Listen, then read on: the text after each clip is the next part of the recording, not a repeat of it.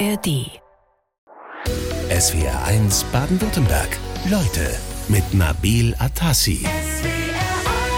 Hallo und herzlich willkommen, Dr. Pop. Hallo, guten Morgen. Du heißt mit bürgerlichem Namen, das will ich jetzt in der äh, Situation einmal sagen, Markus Henrik, aber alle kennen dich eigentlich als äh, Dr. Pop und wir duzen uns, nehme ich auch schon mal vorweg, weil wir ja auch Kollegen sind irgendwie. Ne? Du bist ja viel im Radio unterwegs, im Fernsehen. Wir haben in vielerlei Ding, äh, Dinge gemeinsam, da kommen wir gleich noch drauf. Ähm, also ich nenne dich aber jetzt Dr. Pop, das ziehen wir jetzt einfach so durch. ähm, alles klar. Also du bist Musikwissenschaftler. Ähm, ich würde mal von dir gerne wissen, was macht einen guten Hit aus? Die Frage aller Fragen gleich als erstes. Ja, also bei der Popmusik ist es so, dass natürlich ein Hit eingängig sein muss, aber äh, die Melodie darf eben nicht zu trivial sein. Und das war gerade die große Genialität bei den Beatles oder bei ABBA, dass die es immer wieder geschafft haben, uns äh, Ohrwürmer einzupflanzen, die aber nicht nach zwei, drei Wochen unglaublich nervig waren. Ganz im Gegenteil. Das ist ein sehr wichtiges Kriterium. Unterscheidet sie das von Harry Styles? Ähm, nee, da würde ich jetzt auch was Positives zu sagen wollen, weil Harry Styles auch sehr gut mit Sounds umgehen kann. Und das wäre das nächste Kriterium, dass Popmusik sich von der Klassik halt durch Sounds unterscheidet in gewisser Weise. Ja, also wird ja auch jeder bestätigen können, 80er Sachen klingen anders als 90er und auch als 0er Sachen zum Beispiel. Und das hat sehr viel mit dem Sounddesign zu tun in der Popmusik. Und da gibt es auch Unterschiede. Also werden da Klischees genutzt oder äh, wird das ein bisschen origineller gemacht? Und Harry Styles, muss man sagen, ist in der Lage, das origineller zu gestalten mit seinem Team. Mhm. Wir haben gerade pur gehört, Lena, das ist ein Song, der wird bei uns in der Hitparade ziemlich weit oben landen und auch gleich mal die erste Baden-Württemberg-Band, äh, die wir gehört haben. Testen wir gleich mal dein SWR 1 Hitparadenwissen. Okay. Du weißt, was es ist, ne? Nochmal bitte, akustisch habe SWR 1 Hitparade, ist dir geläufig? Ist mir natürlich geläufig, auf jeden Fall. Ja. Genau, ein super Ereignis, gibt es seit 89, glaube mhm. ich, ja, aber da war die erste äh, Ausgabe. Und ähm, ja, hast du irgendeine Assoziation mit Pur? Würdest ja. du die reinwählen in die Hitparade? Also man muss sagen, dass äh, Pur sehr ähm, gute Melodien einfach erschaffen hat, auch für die Ewigkeit. Man kennt das ja auch von, von vielen Partys. Es war auch tatsächlich äh, eines meiner ersten Notenbücher, das ich mir so gekauft habe. Und ich habe mal gehört, dass Pur angeblich live so gut sei, also ich habe das vor 20 Jahren mal gehört, dass die Fans dachten, ähm, die spielen Playback, weil das alles so perfekt klang. Und angeblich hätten die dann bewusst Fehler eingebaut, damit das ein bisschen mehr nach live klingt. Ich weiß nicht, ob die Anekdote stimmt, aber ich traue es denen zu. Sind gute Musiker. Um sich glaubwürdig zu machen.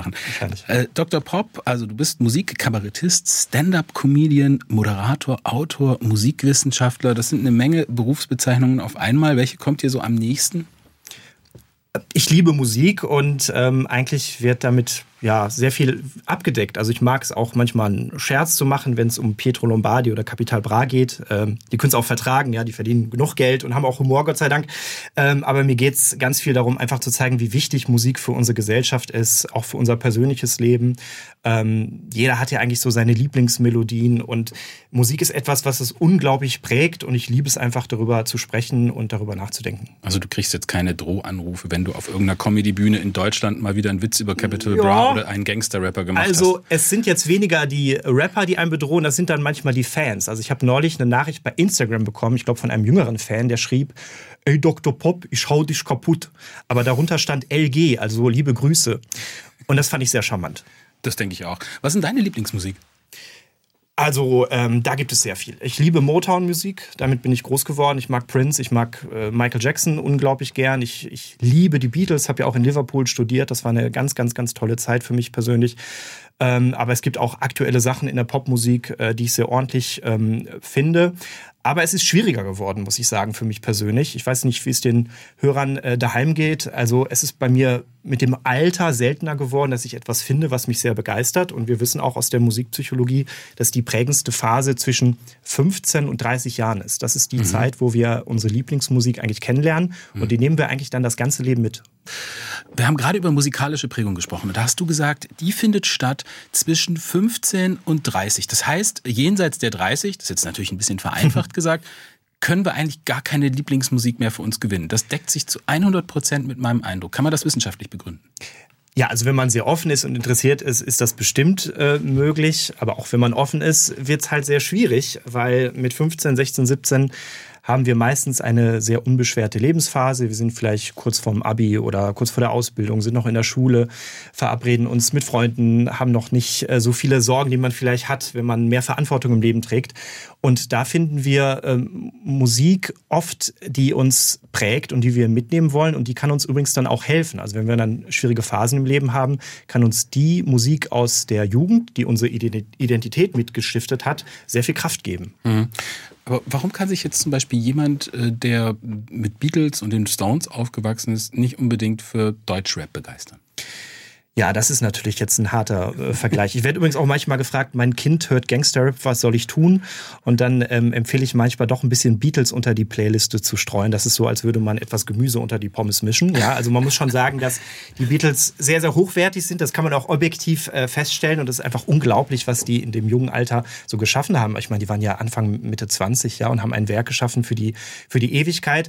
Und da muss man einfach sagen, das, das ist quasi die neue Klassik. So würde ich das mhm. nennen. Ja, also ja. Ähm, das ist die Klassik der Popmusik. Und ja. da ist es schwer, andere Kriterien heranzulegen. Wir arbeiten ja wissenschaftlich heute. Okay. Kannst du uns das mal ein bisschen begründen mit den Beatles? Ja, ähm, also einerseits haben wir da sehr eingängige Melodien, aber die äh, ganzen Harmoniegeschichten, die dort laufen, sind, sind keineswegs ähm, trivial. Die sind, obwohl die Beatles angeblich keine Noten lesen konnten, schon sehr ausgefeilt. Und ähm, diese Musikalität bei denen war einfach unglaublich hoch ähm, und die waren ja Autodidakten. Also äh, Paul McCartney hat mal erzählt, er konnte nur zwei Akkorde spielen und wollte dann den dritten Akkord lernen und musste dann dafür in Liverpool den Bus nehmen, um jemanden kennenzulernen, der einen dritten Akkord kann, in gewisser Weise. Ja, Also die haben sich das von der Picke auf ähm, selber beigebracht und haben dann aber auch Klassik gehört und man merkt das in gewissen Stücken, dass es auch einen klassischen Einfluss gibt. Mhm. Und ähm, es gab übrigens auch mal eine Frage, wie habt ihr es eigentlich geschafft, so eingängige Melodien zu schreiben? Und hat Paul McCartney geantwortet, naja, wir hatten ja damals keine Handys oder Diktiergeräte, um die Sachen mal eben schnell aufzunehmen. Wir mussten uns die Sachen ja selber merken. Also während die auf Tour waren, haben die ja auch selber weiter Sachen geschrieben und die waren ständig im Training. Das ist auch sehr wichtig. Das war auch früher bei Bach schon so. Der hat auch unglaublich viel komponiert. Manche Sachen ist man sich auch gar nicht sicher. Hat er es wirklich komponiert oder kam das von anderen? Also es ist oft so bei großen Stars, dass ein sehr großer Output dazu führt, dass qualitativ auch viel Gutes dabei rumgekommen ist. Du hast das vorhin so gesagt, als würdest du das in Zweifel stellen, dass die keine Noten lesen konnten.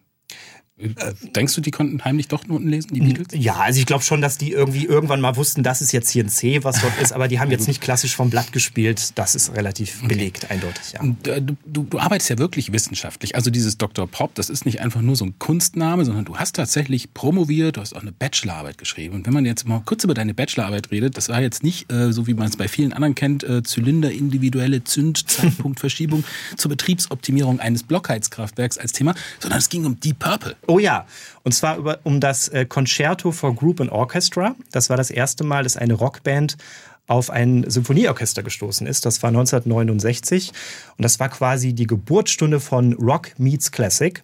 Und damit habe ich mich viele Monate beschäftigt und ich habe es geliebt. Ging es da um einen bestimmten Song eigentlich? Ja, es ging um diese Komposition, das heißt Concerto for Group and Orchestra. Das ist ah. eine Komposition. Oute ich mich von, wieder als ahnungslos. Kein Problem. Von, von John Lord. Und das ist in drei Sätzen komponiert. Und der erste Satz ist so aufgebaut, dass Band und Orchester als Antagonisten dargestellt werden. Da gibt es quasi einen melodiösen Kampf der beiden. Im zweiten Satz gibt es eine Versöhnung, so eine erste Annäherung. Und im dritten Satz gibt es das große Finale. Also von der Struktur her ähnlich wie in der Klassik. Aber zum ersten Mal haben wir hier eine, eine Rockband, die mit einem großen Symphonieorchester zusammenkam. Und das war damals ein Skandal. Mhm. Wir hören gleich mal für dich rein in die Purple. Wollen, würdest du die Purple in die äh, deine Top 5 wählen für die SWR 1 Hitparade? Die dürfen da auf jeden Fall rein, ja. Wir haben über musikalische Prägung gesprochen und auch ziemlich Rückmeldungen auch gleich bekommen von den SWR 1 Hörerinnen und Hörern, zum Beispiel von Nicole Niebling aus Stuttgart, die sagt, das stimmt nicht, was ihr sagt, ihr beiden. Ich bin 51 und seit über 30 Jahren Springsteen-Fan, aber in den letzten 10 Jahren habe ich super gute deutsche Musik entdeckt. Da nennt sie zum Beispiel Kapelle Petra und vor allem Fortuna Ehrenfeld. Mhm. Mhm, alles super. klar. Äh, und äh, sehr, sehr interessant ist, was äh, Manfred Kowalewski aus Überlingen sagt. Der sagt, hallo, bin 60 Jahre alt, höre Beatles, Klassik und Deutschrap. Jetzt kommst du. Jetzt kommst du. ja, nicht schlecht. Ja, da muss man auch differenzieren. Es gibt natürlich äh, deutsche Gangster-Rap, der technisch anspruchsvoll ist ähm, ich kritisiere halt die Capital Bras und Summer Jams, die es dort so gibt, weil die machen sich teilweise ein bisschen leicht. Soll ich da mal ein Beispiel präsentieren? Unbedingt. Bei dem ich denke, naja, das ist noch ausbaufähig. Also zum Beispiel hier diese Nummer, die hat allein bei Spotify 100 Millionen Aufrufe, die geht so.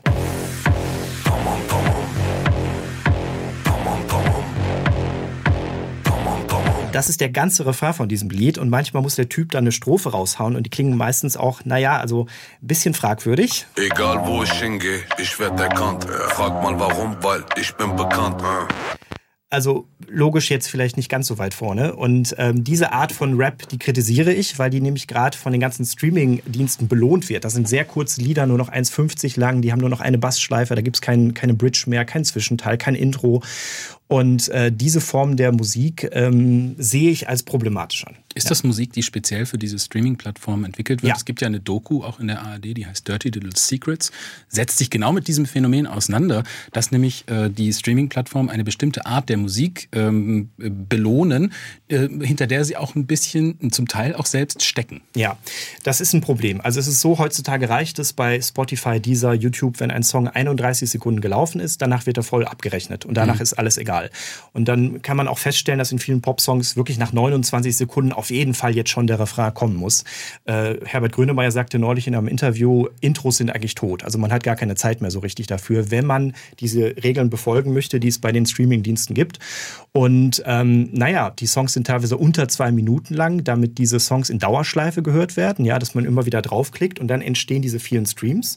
Für ungefähr 1000 Streams kriegt man drei Euro, ist nicht so viel, aber wenn so ein Song wie den, den wir gerade gehört haben, so 100 Millionen Streams hat, gibt es schon 300.000 Euro und das lohnt sich.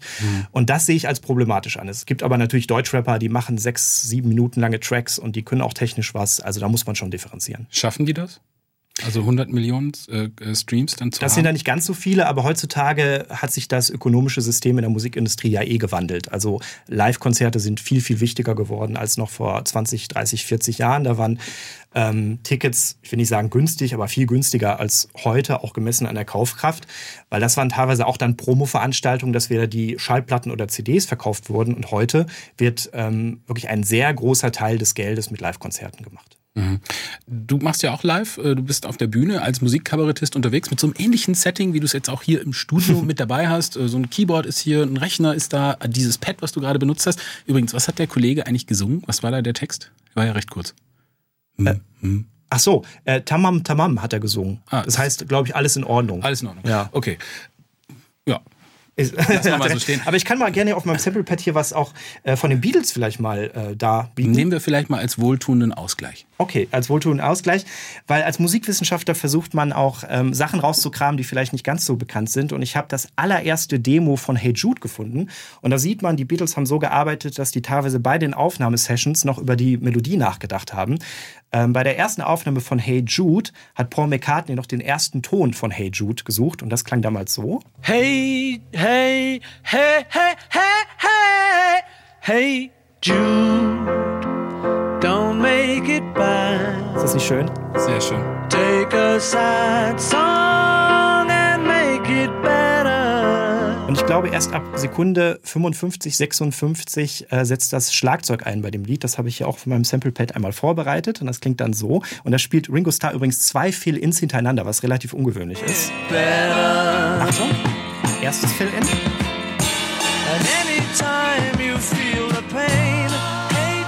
So, da waren zwei Fill-Ins äh, Fill-Ins hintereinander. Und da hat man hinterher mal Paul McCartney gefragt, was war denn da, da los und warum setzt das Schlagzeug eigentlich so spät ein? Und dann hat er gesagt, naja, wir haben damals aufgenommen, Ringo Starr war aber auf Toilette, hat nicht mitbekommen, dass die äh, anderen schon den Song aufgenommen haben. Da kam er schnell gerannt, hat noch schnell sein Schlagzeug eingespielt und hinterher alle so, oh, wie genial, die Beatles hatten eine schöne Idee, zwei Fill-Ins, relativ spätes Schlagzeug, aber Ringo Starr saß einfach nur auf Klo. Ja, so kann es manchmal auch gehen.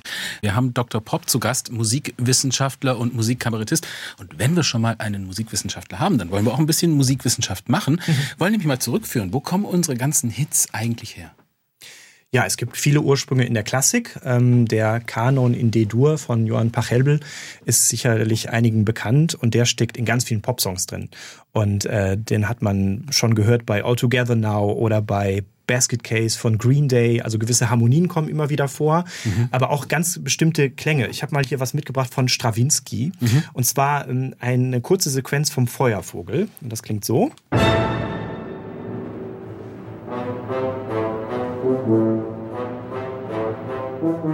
Und diese eine Sekunde, die wir hier vorne gehört haben, ist in den 70er Jahren auf dem ersten digitalen Sampler gelandet, 1975, ähm, auf dem Fairlight CMI. Und da hat man diese eine Sekunde genommen, ja, die hat man von einer Schallplatte runtergesampelt. Also Leute, die das Video jetzt hier gerade sehen, können das Mhm. Oder auch sehen erkennen werden, von genau, dieser dann in Schallplatte. der ja. ARD-Mediathek.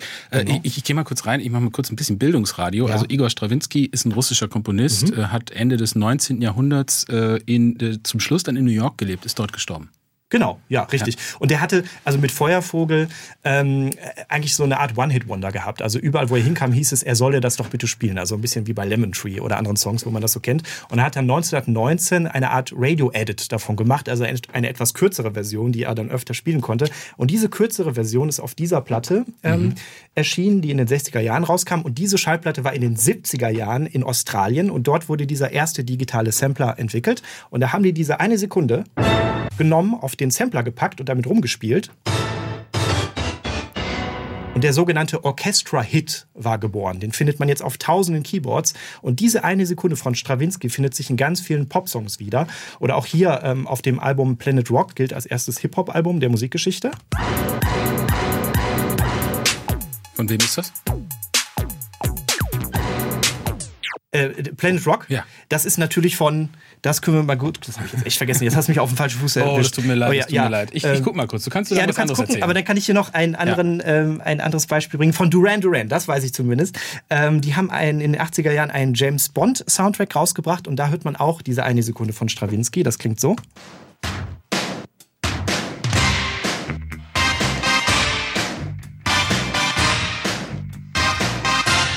Erkannt? Ja. Also das ist überall drin und auch bei Bruno Mars wird dieser sogenannte Orchestra-Hit genutzt. Ja, also da sieht man, die Klassik ist auch als Soundeffekt hörbar in der Popmusik. Ich kläre das mal kurz auf. Wir haben da noch gar keine Nachricht dazu bekommen, äh, von wem Planet Rock ist. Ich dachte, Okay. dass da jetzt irgendjemand ganz findig uns gleich schreibt, aber ich habe es inzwischen rausgefunden. Africa, Bambata and Soul Sonic Force. War aber auch eine schwierige Frage. Okay, das Gebe ich stimmt. zu. Ja, richtig. Okay.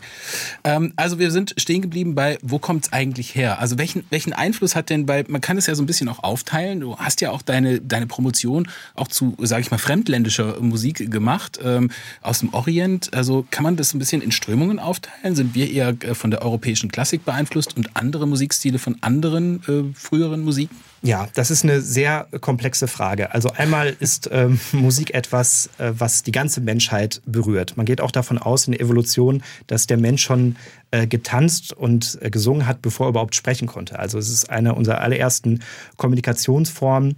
Und ähm, auf dem Planeten waren Wiegenlieder die allerersten Hits. Ja, also man hat schon vor 100.000 Jahren Kindern vorgesungen. Und man weiß erst seit relativ kurzer Zeit durch eine Untersuchung, ich glaube vor 20 Jahren hat man das erst herausgefunden, wie gesund es ist, Kindern vorzusingen. Und das gilt für alle Kulturen, weil wenn man Kindern vorsingt, wird bei denen ein, ein Cortisol gebildet bei Kindern, was zu aktive Kinder beruhigt, aber auch zu lethargische Kinder aktiviert.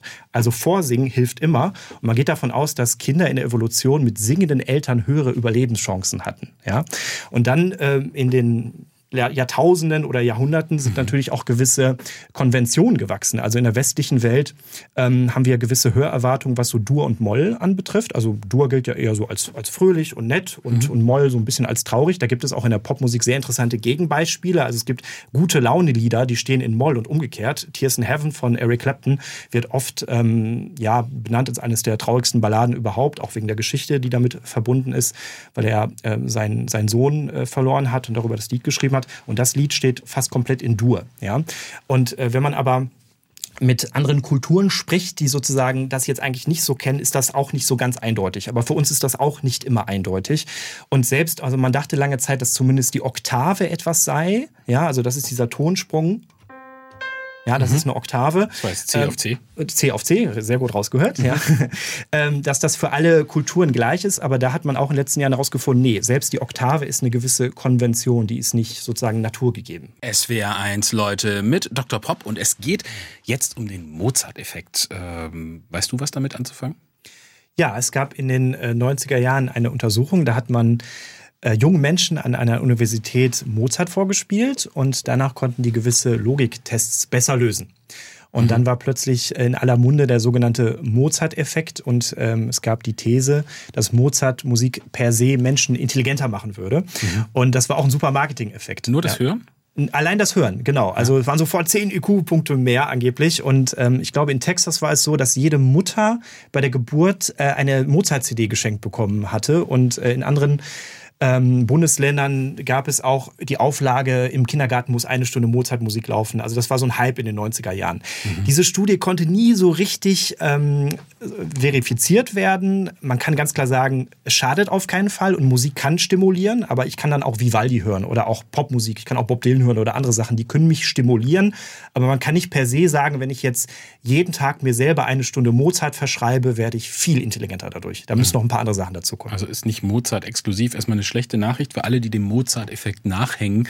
ähm, aber es ist ja eigentlich schade auch für Mozart und Stravinsky, ne? weil all diese Dinge ja marketingtechnisch dazu geführt haben, sicherlich, dass die Verkäufe hoch Ja. waren. Oder auch Stravinsky Gut, hätte da ja haben die jetzt nicht mehr so viel davon. Obwohl, ähm, es, neulich kam raus, Mozart verkauft ähm, immer noch viel mehr CDs, äh, verkauft viel mehr CDs als Beyoncé. Also es liegt natürlich daran, dass Beyoncé auch nicht mehr so viele CDs verkauft. Da sieht man, dass die Klassik immer noch ein Feld ist, wo sehr viel Tonträger abgesetzt werden, was ja in der sonstigen Musik immer weniger wird. Ja, nur um das mal einzuordnen. Ne? Ich habe nämlich noch mal, wir haben nochmal eine Rückmeldung äh, bekommen, nämlich zum Thema Stravinsky. Äh, da sagte uns doch tatsächlich Ines Gottwald, dass sie diesen Stravinsky-Ton, den du vorhin vorgespielt hast, auch in einem Song von Milli Vanilli zu hören glaubt. Es gibt einige Lieder, also es war ähm, auch in vielen Songs von Dieter Bohlen drin, dieser Effekt. Und ich glaube, das hätte Stravinsky nicht gewollt. Milli Vanilli wahrscheinlich auch nicht. Die sind ja auch sonst ein bisschen in Misskredit geraten. Ähm, kommen wir noch mal auf die Bildung zurück. Effekt von Musik. Also Mozart-Effekt haben wir gesagt, ähm, müssen nicht unbedingt davon ausgehen. Aber was ist denn, wenn man ein Instrument zum Beispiel spielt? Flöte, Geige, Klavier. Führt das auch zu besseren Noten Ja. in der Schule? Na, es ist immer eine gute Idee. Also wir haben leider in Deutschland aus meiner Sicht immer noch das Problem, dass Musik oft was sehr Elitäres ist. Also ich äh, trete sehr dafür ein, dass wir die Musikförderung bei Kindern noch ähm, einen viel höheren Stellenwert äh, geben sollten. Es gibt zum Beispiel auch die Rolf Zukowski äh, die sich dafür einsetzt, dass Kinder gerade aus sozial schwächeren Familien die Chance haben, ein Musikinstrument zu erlernen, weil es ist immer noch so, dass eigentlich hauptsächlich Kinder aus, äh, aus besser gestellten Häusern Zugang zu Klavier haben und so. Das ist auch total super, aber ich glaube, wir müssten auch sozial schwächere gestellte Kinder fördern. Ähm, das ist mir ganz wichtig an der Stelle zu erwähnen, weil einfach die Effekte sind ganz großartig. Also man weiß, dass Musik hilft äh, bei der Sprachentwicklung, bei der Kreativität. Aber das gilt übrigens auch im höheren Alter. Es gab eine Untersuchung in England an der University of Bath und da hat man Menschen, die zwischen 70 und 75 Jahre alt waren, drei Monate lang Klavierunterricht spendiert. Also die hatten jede Woche Klavierunterricht. Und da hat man gesehen, okay, die hatten Spaß daran, haben ein bisschen Klavier gelernt und es gab aber auch Nebeneffekte, die konnten, das hat man auch untersucht, alle danach besser rückwärts einparken. Also Musik kann uns auch helfen, dass wir gewisse Koordinationsfähigkeiten verbessern. Und ähm, deshalb ist, ja, soll jeder singen und ähm, ein Instrument spielen. Macht uns Musik auch zu einem, also Musikliebhaber, sind das auch bessere Menschen? Ja, da, da wäre ich ein bisschen, bisschen vorsichtig. Ähm, es kam mal raus, dass angeblich äh, Musikerinnen und Musiker manchmal auch mehr zu ähm, depressiven Verstimmungen neigen würden, was ja manchmal auch in der Kunst helfen kann. Aber ähm, ich finde, das ist sehr schwierig, pauschal da ein Urteil zu treffen. Spielst du ein Instrument so richtig? Ja, also Klavier ist mein Hauptinstrument. Ähm, dann habe ich ein bisschen ähm, Klavier gelernt, aber mein erstes Instrument war das Schlagzeugspielen, weil mein, mein Vater war Schlagzeuger, meine Mutter war Sängerin in einer Band.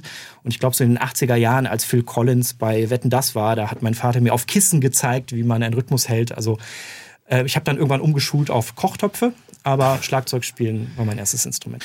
Wir sprechen, ähm, ich will noch kurz sagen, also im bürgerlichen Leben heißt du Markus Henrik. Das ist dir, glaube ich, gar nicht so wichtig, dass man das immer betont, ne? Oder kann ich aber schon? Du kannst auch Markus sagen, ich reagiere auf alles. Ich sag Dr. Pop. Okay, Jetzt wie du schon- magst. Schon so, so angefangen, machen wir jetzt auch so zu Ende. Ähm, Musik im Supermarkt, Aufzug, Katzenvideos mit Musik hinterlegt. Äh, also Musik ist eigentlich überall und hat auch überall irgendwie einen Effekt auf uns. Eigentlich durchweg einen guten? Kann man eigentlich schon sagen. Also äh, Musik hilft uns eigentlich immer. Wenn wir uns äh, aktivieren wollen, zum Sport, zum Hausputz oder so, können wir ein bisschen schnellere Musik hören. Ähm, wir können aber auch in guten Phasen traurige Musik hören, das ist in Ordnung. Und Musik hilft uns eigentlich auch also wenn wir Liebeskummer haben zum Beispiel, da geht es auch in beide Richtungen. Wir können da aktive Musik hören, die zieht uns vielleicht raus aus dem Loch, aber wir können auch traurige Musik hören, weil sie uns das Gefühl gibt, verstanden zu werden. Ja, da gibt es vielleicht eine Person, die etwas ausdrückt mit der Musik, was man durch Worte gar nicht ausdrücken kann. Also es ist eigentlich schon so, ähm, dass uns Musik immer zur Seite steht und es gibt auch den Tipp aus der Musikpsychologie, wenn man vielleicht so kleine depressive Verstimmung hat, also bei großen Problemen immer Hilfe suchen auf jeden Fall, aber bei kleineren Problemen kann man sich so Playlisten bauen, die traurig anfangen und dann immer positiver werden und auch ein bisschen schneller. Da kann man sich manchmal mit seinen Lieblingssongs selber aus kleinen Krisen herausholen. Wie erklären wir uns generell diesen, diesen, diesen Effekt von Musik auf die Gesellschaft? Also ich meine, es gibt ja auch, ich denke jetzt so an David Hasselhoff, ne? der soll ja mit seinem Song Schöner. I've been looking for freedom die Ja. Berliner Mauer zu Fall gebracht haben. Er hat sie zu Fall gebracht, auf jeden Fall. Ne? Er hat mal. Das ist ähm, gesichert, ne? Es ist gesichert. Nein, er hat sich in Interviews immer wieder gewehrt dagegen, sagte, ich habe das nicht gemacht, ich weiß nicht, was ihr alle wollt. Ich habe ihn aber mal live gesehen, und zwar in Edinburgh, und er hatte eine Show äh, performt und als I'm äh, Looking for Freedom kam, ähm, hat er eine Styropormauer durchbrochen, die schwarz-rot-gold angestrichen war. Also wenn er möchte, dass dieses Klischee endlich ähm, aus den Köpfen verschwindet, dann sollte er nicht Styroporwände durchbrechen, die schwarz-rot-gold angestrichen sind. Okay, haben wir das auch besprochen. Du, du wolltest uns eigentlich noch ein bisschen was mitbringen, nämlich wir haben ja hier ein Setting, ne? Ja. du hast dein Sample mitgebracht, dein, dein halbes Bühnen-Outfit Genau. äh, ist hier sozusagen aufgebaut. Ja, was, was hast du uns noch mitgebracht? Mittlerweile Stichwort Effekt. Effekt, also da sind 900 ähm, äh, Samples drauf. Ähm, ich könnte mal die ähm, Entwicklungsgeschichte eines berühmten Effekts aus den 80er Jahren äh, kurz mal erklären. Ja. Und zwar ähm, geht es hier um Phil Collins. Das klingt sehr typisch nach Phil Collins, ja, das Schlagzeug. Und Gated dieser- Drums. Genau, Gated Drums, Gated Reverb. Und dieser Effekt ist auch durch einen Zufall entstanden. Also 1979 war Phil Collins in einem Aufnahmeraum, hat etwas für Peter Gabriel eingespielt. Und im Aufnahmeraum klang die Snare dann so. Ja, hat draufgehauen, hat so ein bisschen Halleffekt gegeben durch die Reflexion im Studio. Und dann hatten die aber von der Decke relativ günstige Mikros hängen, die eigentlich nur dafür da waren, dass man mit der Person hinter der Scheibe kommunizieren konnten. Und durch diese Mikros kam dieser Drum-Sound etwas anders an, und zwar so. Hast du gehört den Ja. Unterschied? Also dieser Hall wurde sofort abgeschnitten, wenn Ja. man so will. Und Gated Reverb heißt so viel wie eingezäunter Halleffekt.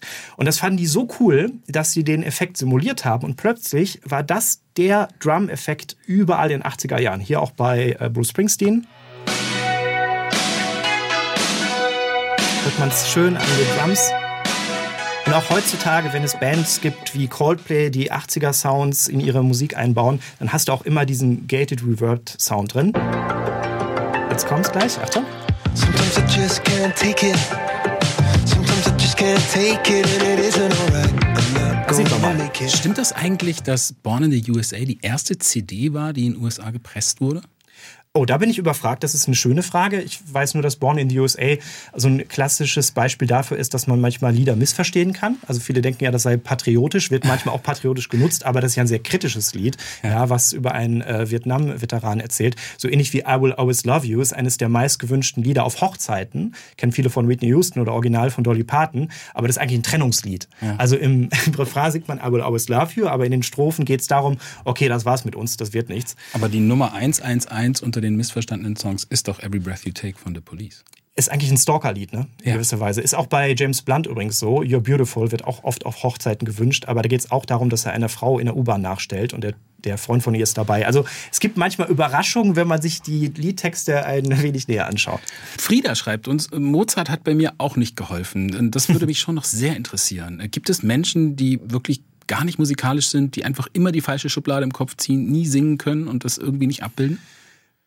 Wenig. Also natürlich gibt es Leute, die sagen, sie würden überhaupt keine Musik mögen. Das ist sehr selten. Ich glaube, das ist 0,2 Prozent oder so. Ähm, aber da kann ich immer noch was Musikalisches empfehlen, und zwar von John Cage. Ich habe mal die Noten mitgebracht. Das ist ein Stück, das heißt 433, ist auch sehr berühmt geworden. Das Besondere an diesem Stück ist, es besteht komplett aus Stille. Ja, also das kann man sich dann anhören. Gibt es übrigens sehr viele Coverversionen dazu. Das ist kein Scherz. Es gibt eine Aufnahme von 433, also sind 4 Minuten 33 Stille von R.E.M. Es erschien auf dem Label Mute Records, also Stille Records. Und da kann man sich 4 Minuten 33 anhören, wie das Rauschen im Ston Tonstudio bei denen klingt. Und das ist auch eine gewisse philosophische Aussage, weil wir können Musik auch nur genießen, wenn es die Stille gibt. Und auch Mozart hat übrigens schon gesagt, das Entscheidende an der Musik ist die Stille zwischen den Noten. Das stimmt. Und das ist ja wie bei den Sätzen zwischen den Zeilen. Ähm, Mute Records, wenn mich nicht alles täuscht, haben die später noch die wunderbaren Depeche Mode äh, rausgebracht. Ja, und ich glaube, die haben auch eine 433-Version Und eigentlich. ich glaube, die werden auch in der SWR1-Hitparade landen. Jetzt kommen wir auf unsere Hörerin, auf Monika. Die möchte gerne wissen, ja, wir haben ja vom Mozart-Effekt gesprochen ähm, und sie würde sich für den Gänsehauteffekt äh, interessieren. Wie kommt es denn, dass manche Stücke Gänsehautattacken auslösen? Ah, sehr schönes Thema. Da beißt sich die Forschung ein wenig die Zähne dran aus, weil wir können einerseits Gänsehaut äh, empfinden, wenn wir zum Beispiel einen Horrorfilm anschauen. Also wenn wir diesen Psycho-Effekt haben. Aber wir können auch Gänsehaut empfinden, wenn zum Beispiel Adele singt.